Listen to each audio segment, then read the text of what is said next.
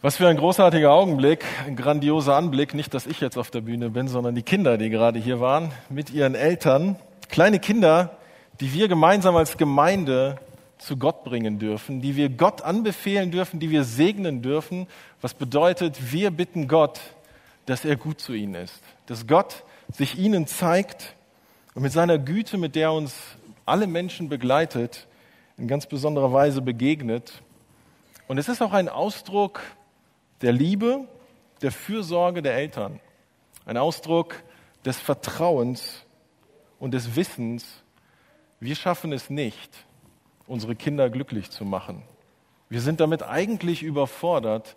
Wir sind damit überfordert, die Kinder vor allem Bösen zu schützen. Auch wenn alle Eltern das versuchen und gerne tun würden, ich bin selber Vater von drei Kindern und ich wage zu behaupten, alle Eltern, die nicht gerade Vollpfosten sind, tun alles dafür, würden alles dafür tun, damit es ihren Kindern gut geht. Und gleichzeitig wissen wir alle, wir können unsere Kinder nicht vor allem Bösen, vor allem Schädlichen, vor allem Schmerzhaften bewahren, oder? Das geht einfach nicht. Niemand ist so naiv zu denken, dass er das kann. Wir wissen, auf unsere Kinder kommen Herausforderungen zu, die wehtun, die hart sind, von denen wir jetzt noch keine Ahnung haben, wie sie damit klarkommen sollen. Im Gottesdienst heute geht es um das Thema Enttäuschungen. Enttäuschungen. Unsere Kinder werden Freunde haben, die sie enttäuschen. Sie werden Lehrer haben, die sie enttäuschen. Sie haben jetzt schon Eltern, die sie eines Tages enttäuschen werden. Und unsere Kinder werden selber irgendwann andere enttäuschen und sich selber auch. Auch damit muss man klarkommen. Wir haben das Thema Enttäuschungen nicht extra für diesen Gottesdienst und extra für die Kindersegnung gewählt, ganz im Gegenteil. Äh, wir haben eine Predigtserie und da war jetzt das Thema dran. Wir haben kurz überlegt, passt das zur Kindersegnung? Ja und nein. Doch, es passt schon. Auch wenn es vielleicht nicht das klassische Thema für eine Segnung ist. Denn dieses Thema Riesenbezwinger, Riesen in unserem Leben, das ist auch etwas eben, was auf unsere Kinder zukommt. Dinge, die uns einschüchtern können, die uns niederdrücken können, die uns fertig machen können und manchmal wollen. Und die Frage ist, wie gehen wir damit um? Dem Riesen, um den es heute geht, dem ist schon jeder von euch begegnet, jeder von uns. Jeder von uns kennt diesen Riesen der Enttäuschung. Jeder, der schon ein paar Tage auf dieser Welt lebt, hat das erlebt in der Schule, auf der Arbeit, in der eigenen Familie, in der Gemeinde, egal wo du dich bewegst. Jeder von uns wird enttäuscht. Ich weiß nicht, woran du denkst, wenn du das Stichwort Enttäuschung hörst. Vielleicht hast du eine ganz konkrete Situation vor Augen. Vielleicht ein Mensch, der dich enttäuscht hat und es tut immer noch weh, wenn du daran denkst. Und du fragst dich, warum ist das passiert? Warum hat dieser Mensch mir das angetan? Was soll das? Und vor allen Dingen, wie komme ich damit klar? Wenn heute in der Predigt, in dem Text, den wir anschauen, sehen, das Entscheidende ist nicht mal die sind nicht mal die Enttäuschungen, die wir erleben. Noch wichtiger und noch ausschlaggebender für unser Leben ist, wie wir mit den Enttäuschungen in unserem Leben umgehen. Das ist noch wichtiger. Wir würden uns aussuchen, möglichst wenige krasse Enttäuschungen zu erleben. Das können wir nur sehr bedingt beeinflussen. Aber wir haben es in der Hand, wie wir auf Enttäuschungen reagieren. Ich habe ein bisschen recherchiert, um ein paar Zitate, irgendwas Kluges von anderen Menschen zu finden zum Thema Enttäuschungen. Und ich habe euch eine kleine Auswahl mitgebracht. Eine kleine Auswahl von Zitaten, drei Stück. Das erste, die Enttäuschung ist nur das Ende einer Täuschung. Finde ich irgendwie einleuchtend. Wenn man enttäuscht wird, bedeutet es ja, dass man vorher getäuscht wurde. Da lag eine Täuschung vor und wenn die Enttäuschung kommt, ist es das Ende dieser Täuschung. Ich würde mal behaupten, das ist ein etwas bemühter Versuch, der Enttäuschung was Positives abzugewinnen. Da ist was dran, aber aus meiner Sicht trifft es nicht wirklich den Kern von Enttäuschung. Auf der anderen Seite die sehr nüchterne Feststellung, jede Enttäuschung macht einen ein bisschen kälter, ein bisschen härter und ein bisschen distanzierter. Das ist eine heftige Feststellung. Wenn das wirklich so wäre, dann müssten wir alle sehr verbittert und sehr hart unseren Lebensabend verbringen. Denn wenn wir laufend enttäuscht werden und jede Enttäuschung uns härter macht, dann sind wir am Ende Steine. Ich glaube, mir gefällt das dritte Zitat am besten. Eine Enttäuschung öffnet die Augen und verschließt das Herz. Es versucht ein bisschen den Mittelweg zu finden, aber sagt immer noch nicht alles aus. Denn ich wage die These, es muss nicht so sein. Es kann so sein, ja, Enttäuschungen öffnen die Augen, aber es muss nicht sein, dass es das Herz verschließt. Grundsätzlich haben Enttäuschungen damit zu tun, dass wir eine Erwartung hatten, die nicht erfüllt wird. Eigentlich ist die Definition von Enttäuschung sehr, sehr einfach. Ich hatte eine Erwartung von einer Situation, von einem Menschen, von irgendetwas und diese Erwartung wird nicht erfüllt. Einfaches Beispiel, ich schreibe eine Mathearbeit, schon eine Weile her, ich schreibe eine Mathearbeit und ich erwarte eine Eins und kriege eine Fünf. Für manche Schüler ist das eine Steigerung, für andere ist das eine Enttäuschung, manche Eltern sowieso. Das passiert einfach, das kommt vor, aber es ist enttäuschend. Stell dir vor, du kaufst dir einen Gebrauchtwagen, der Verkäufer ist super nett, aber drei Tage später merkst du, was er dir für einen Schrott angedreht hat. Dinge, die er nicht verraten hat, obwohl er so nett war. Menschen sind enttäuscht, nicht nur von Gegenständen und Noten, sondern die wirklich schmerzhaften Enttäuschungen erleben wir durch andere Menschen und durch Gott. Wenn ich von anderen Menschen erwarte, dass sie mich gut behandeln, dass sie mich fair behandeln, dass sie dankbar sind, dass sie mir nicht einen reinwürgen wollen, und dann passiert es doch. Oder wenn ich von Gott etwas erwartet habe, dass ich gebetet habe, geglaubt habe, mich vielleicht für ihn eingesetzt habe, und ich kriege nicht das von ihm zurück, was ich erwartet hätte, was ich als fair empfinden würde, als angemessen. Was ist, wenn Gott mein Gebet nicht erhört? Dann bin ich enttäuscht.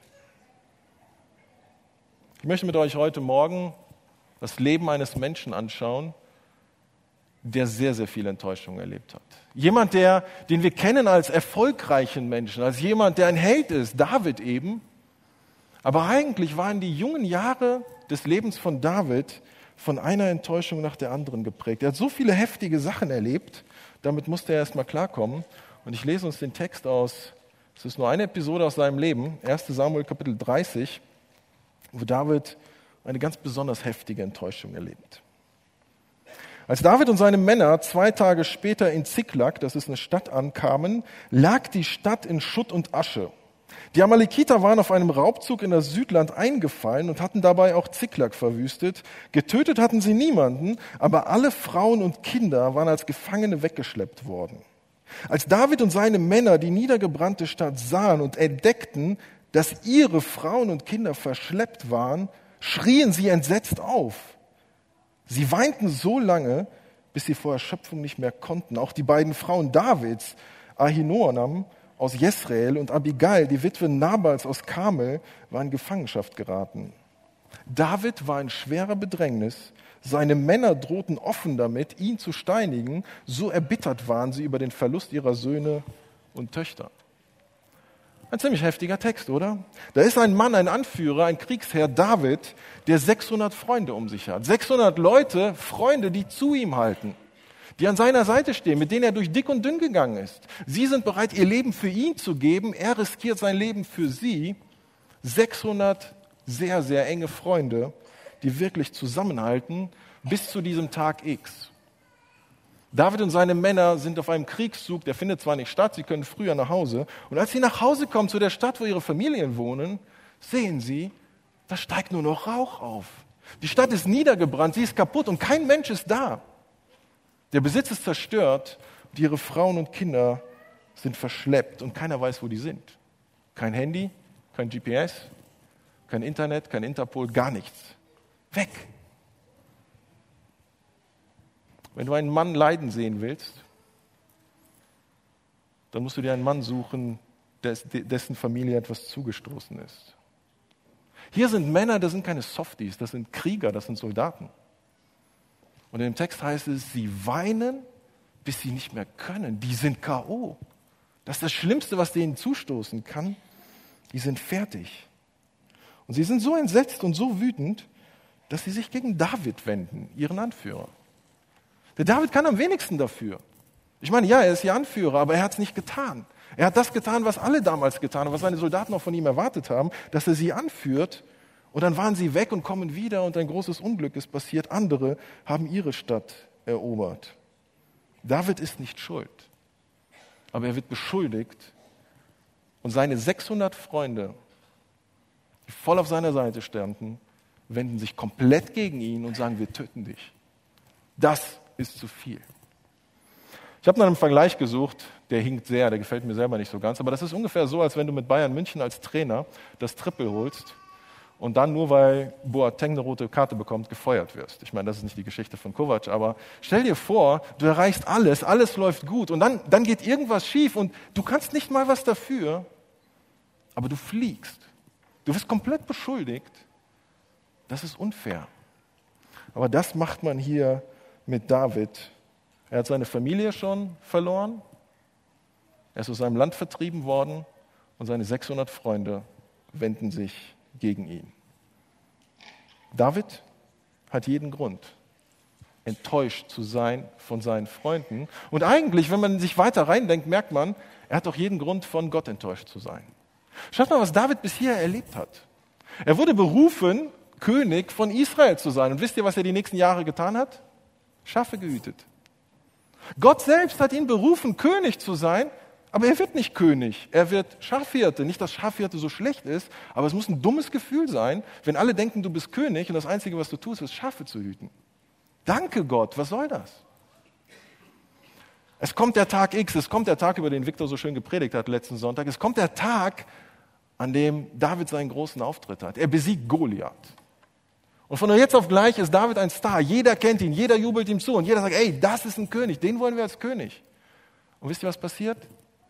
David wird zum Gejagten. Sein eigener König Saul, dem er gedient hat, wendet sich gegen ihn und erklärt ihn zum Staatsfeind Nummer eins. Du wirst hier nicht König, ich bringe dich unter die Erde, Junge. Und die nächsten Jahre verbringt David auf der Flucht.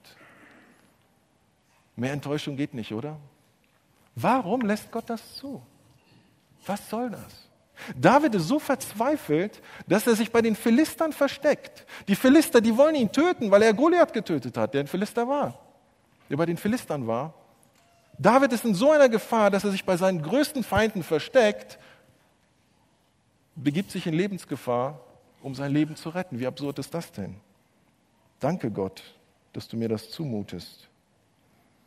Jahrelang läuft David von einer Schwierigkeit in die nächste, von einer Enttäuschung in die nächste. Und er hat jeden Grund, von Gott enttäuscht zu sein. David hat das nicht verdient und ganz sicher so nicht erwartet. Und trotzdem, wenn wir in diesen Text gucken, sehen wir nichts von Bitterkeit Gott gegenüber. Ich habe euch nämlich einen Satz vorenthalten, den ich jetzt erst einblende. Aber das Vertrauen auf den Herrn, seinen Gott, gab ihm Mut. David ist völlig am Ende. Alle, alle, alle sind gegen ihn. Seine Freunde sagen, wir töten dich. Und David sagt nicht, wo ist mein Gott? Und was soll das Ganze? Und was seid ihr eigentlich für Assis? Sondern David wendet sich Gott zu und setzt sein Vertrauen auf Gott und sagt, Gott, du hast mich hier reingebracht, du mutest mir das zu, es ist deine Baustelle. Ich gucke weiter auf dich, ich warte weiter auf dich, ich bin gespannt, was du tun wirst. Rein menschlich gesehen hätte er jeden Grund, bitter gegen die Menschen und bitter gegen Gott zu sein, aber diesen Fehler macht David nicht. Eigentlich macht David genau das Gleiche in dieser Situation, was er bei Goliath gemacht hat. Als er vor Goliath stand, sah er diesen Riesen, er sah das Problem, er sah die Herausforderung und er hatte Angst, wie jeder normale Mensch Angst hat vor diesem Riesen Goliath. Aber dann wendet sich David von diesem Goliath ab und nicht um in den Spiegel zu gucken, sondern um Gott zu sehen. Und in dem Moment, wo David sich Gott zuwendet, sagt er, Goliath, du bist voll der Zwerg, du Versager, du Opfer. Du bist nicht so groß. Alle denken, du bist groß. Alle halten dich für einen Held, für einen Krieger. Du hältst dich selber für einen. Aber David sagt, ich kenne Gott und der ist viel größer, du bist ein Zwerg, du hast jetzt schon verloren. David macht sich nicht selber zum Helden, es ist nicht sein Mut, sondern er tut einfach das Richtige, er wendet sich Gott zu. In dem Wissen, Gott hat mich in die Situation hineingebracht, das ist eigentlich sein Problem. Wenn du mich gebrauchen willst, gebrauche mich, wenn nicht, löst das Problem selber. David macht alles richtig an dieser Stelle. Er duckt sich nicht weg, sondern er stellt sich Gott zur Verfügung. Das ist Gottvertrauen. Auch in unserer Situation, David duckt sich nicht weg. Wenn man den Text weiterliest, dann sieht man, David lässt einen Priester kommen. Ein Priester war damals jemand, der die Verbindung zu Gott hergestellt hat, der eine direkte Verbindung zu Gott hat. Und er sagt zum Priester, kannst du bitte Gott befragen, was ich jetzt tun soll? Er nimmt das Heft nicht selber in die Hand, sondern er sagt, Gott ist immer noch Gott. Ich weiß nicht, was ich tun soll, aber Gott weiß das. Befrage bitte Gott. Und das ist besonders brisant an dieser Stelle, denn ein Kapitel vorher lesen wir, dass Saul, der ihn ja jagt, der König von Israel, genau das nicht tut. Ein Kapitel vorher ist Saul in einer Zwickmühle. Er weiß nicht, was er tun soll. Und wisst ihr, was er tut? Er geht zu einer Totenbeschwererin. Er geht zu einer Wahrsagerin. Er wendet sich nicht mehr Gott zu, weil, da, weil Saul schon lange vorher die Entscheidung getroffen hat, ich löse meine Probleme selbst. Und Gott sagt, wenn du willst, dann löst die selbst, aber ich bin nicht mit dir. Und als es wirklich darauf ankommt, ist Saul auf sich alleine gestellt. Und er macht den nächsten dummen Fehler, er geht zu einer Wahrsagerin und das kostet ihn am Ende das Leben. Gott sagt, morgen bist du tot. Genau dafür. Diesen Fehler macht David nicht. In der Notsituation wendet er sich nicht von Gott ab, sondern er wendet sich Gott zu. Und Gott hat die Lösung für ihn. Man fragt sich immer noch, warum muss dann die Stadt verbrannt werden? Warum müssen die Leute verschleppt werden? Die Antwort darauf gibt es nicht. Aber was es gibt, ist, Gott löst das Problem. Gott führt David und seine Männer. Sie können ihre Familien befreien. Niemandem ist etwas zugestoßen. Sie nehmen sogar noch eine fette Beute mit. David wandte sich Gott zu und Gott wandte sich David zu. Und aus dieser enttäuschenden Situation wird etwas Gutes. Es gibt noch etwas, wenn man die Geschichte weiterliest, was sehr beeindruckend ist. Als David diesen Verschleppten hinterherläuft mit seinen 600 Mann, sagen 200, wir sind K.O., wir können nicht mehr, wir laufen nicht mit. David macht das dann mit 400 Mann. Und als sie alle befreit haben und zurückkommen, sehen sie diese 200 und seine 400 Männer sagen die, ey, die 200 Versager da, die kriegen nichts von der Beute. Die kriegen ihre Familien, aber die kriegen nichts von der Beute. Und wisst ihr, was David sagt? Stimmt. Die wollten mich vorher töten. Das sind Verräter, das sind Versager. Die haben mich enttäuscht. Ich räche mich an denen. Tut er nicht. David sagt zu seinen 400 Männern, was ihr vorschlagt, klingt gerecht. Aber das ist nicht, wie wir handeln. Das ist nicht das, was wir tun. Sie haben es nicht verdient, was von der Beute zu bekommen, weil sie den Schwanz eingezogen haben. Aber wir teilen mit denen. Wir sind gnädig zu denen. Die sind mir in den Rücken gefallen, aber ich bin gut zu ihnen. Sie bekommen genau den gleichen Anteil wie wir. Merkt ihr, wie David mit den Menschen umgeht, die ihn enttäuschen? Er behandelt sie besser, als sie es verdienen. Viel, viel besser.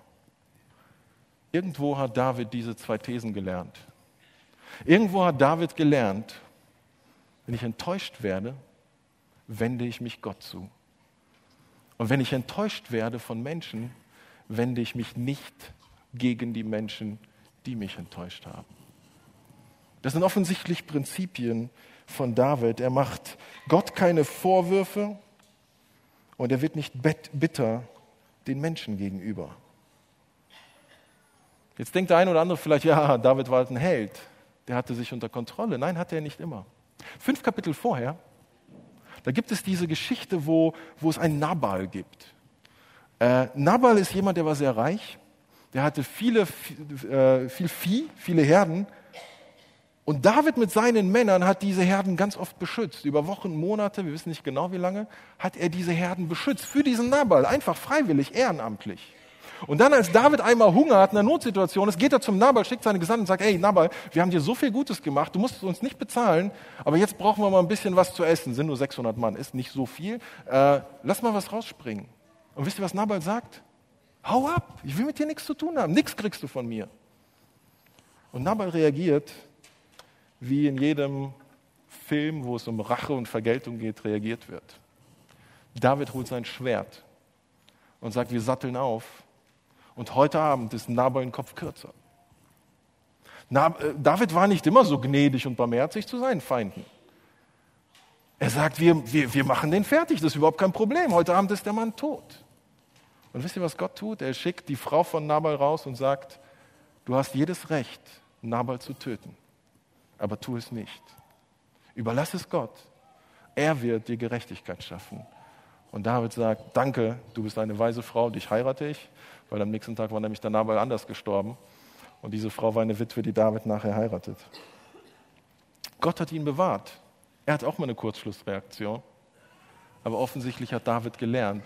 Und deshalb kann er fünf Kapitel später in dieser Situation Gott vertrauen und das Heft nicht selber in die Hand nehmen. David hat gelernt. Enttäuschungen, sagte mal jemand, Enttäuschungen machen immer etwas mit uns. Sie machen uns verschlossen oder geduldig. Sie machen uns bitter oder gnädig. Was davon eintritt, entscheiden wir. Ich denke, niemand von uns kann behaupten, jede Enttäuschung in meinem Leben geht an mir vorbei, sie macht gar nichts mit mir. Doch, sie macht was mit uns. Sie wurmt uns, sie frisst uns auf. Aber wir haben es in der Hand, in welche Richtung es geht.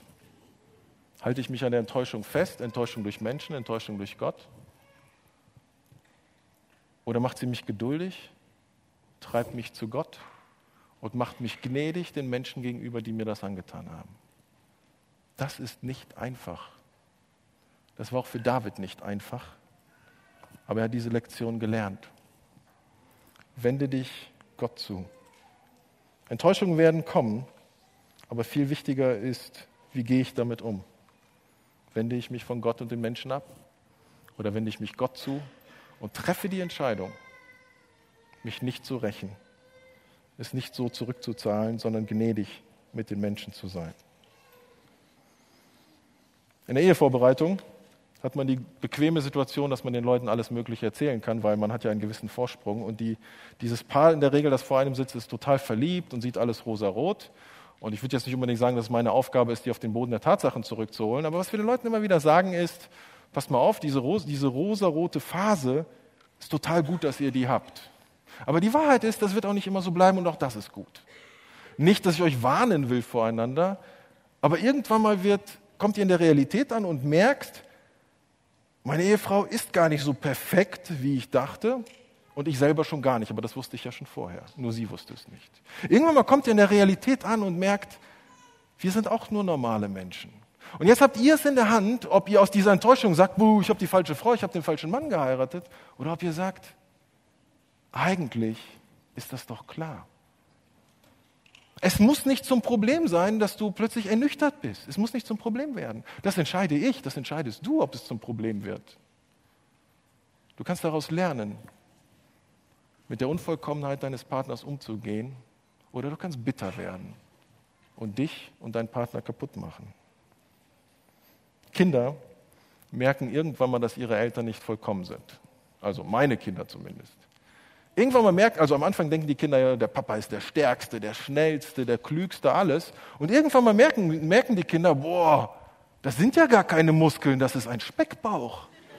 Was ist, das ist, du musst versuchen, das so lange wie möglich hinauszuzögern, aber irgendwann mal holt es dich ein. Ich meine, eine Strategie ist nicht ins Schwimmbad zu gehen oder so, aber irgendwann mal merken deine Kinder, du bist nicht der Schnellste, der Stärkste, der Schönste. Ah. Bring deinen Kindern bei, das Leben bringt Enttäuschungen mit sich. Aber lerne damit umzugehen. Ich weiß nicht, ob man für, für einen dicken Papa beten muss, aber grundsätzlich bei Enttäuschung kann man sich Gott zuwenden und einfach sagen, ja, Menschen enttäuschen mich, aber deshalb bin ich nicht gegen Menschen. Deshalb laufe ich nicht vor Menschen weg. Deshalb vermeide ich es nicht, Menschen wieder neu zu vertrauen, sondern es ist eine Kunst zu lernen, trotzdem zu vertrauen und gleichzeitig sich nicht abhängig zu machen von Menschen. Im Gemeindekontext gibt es genau das Gleiche.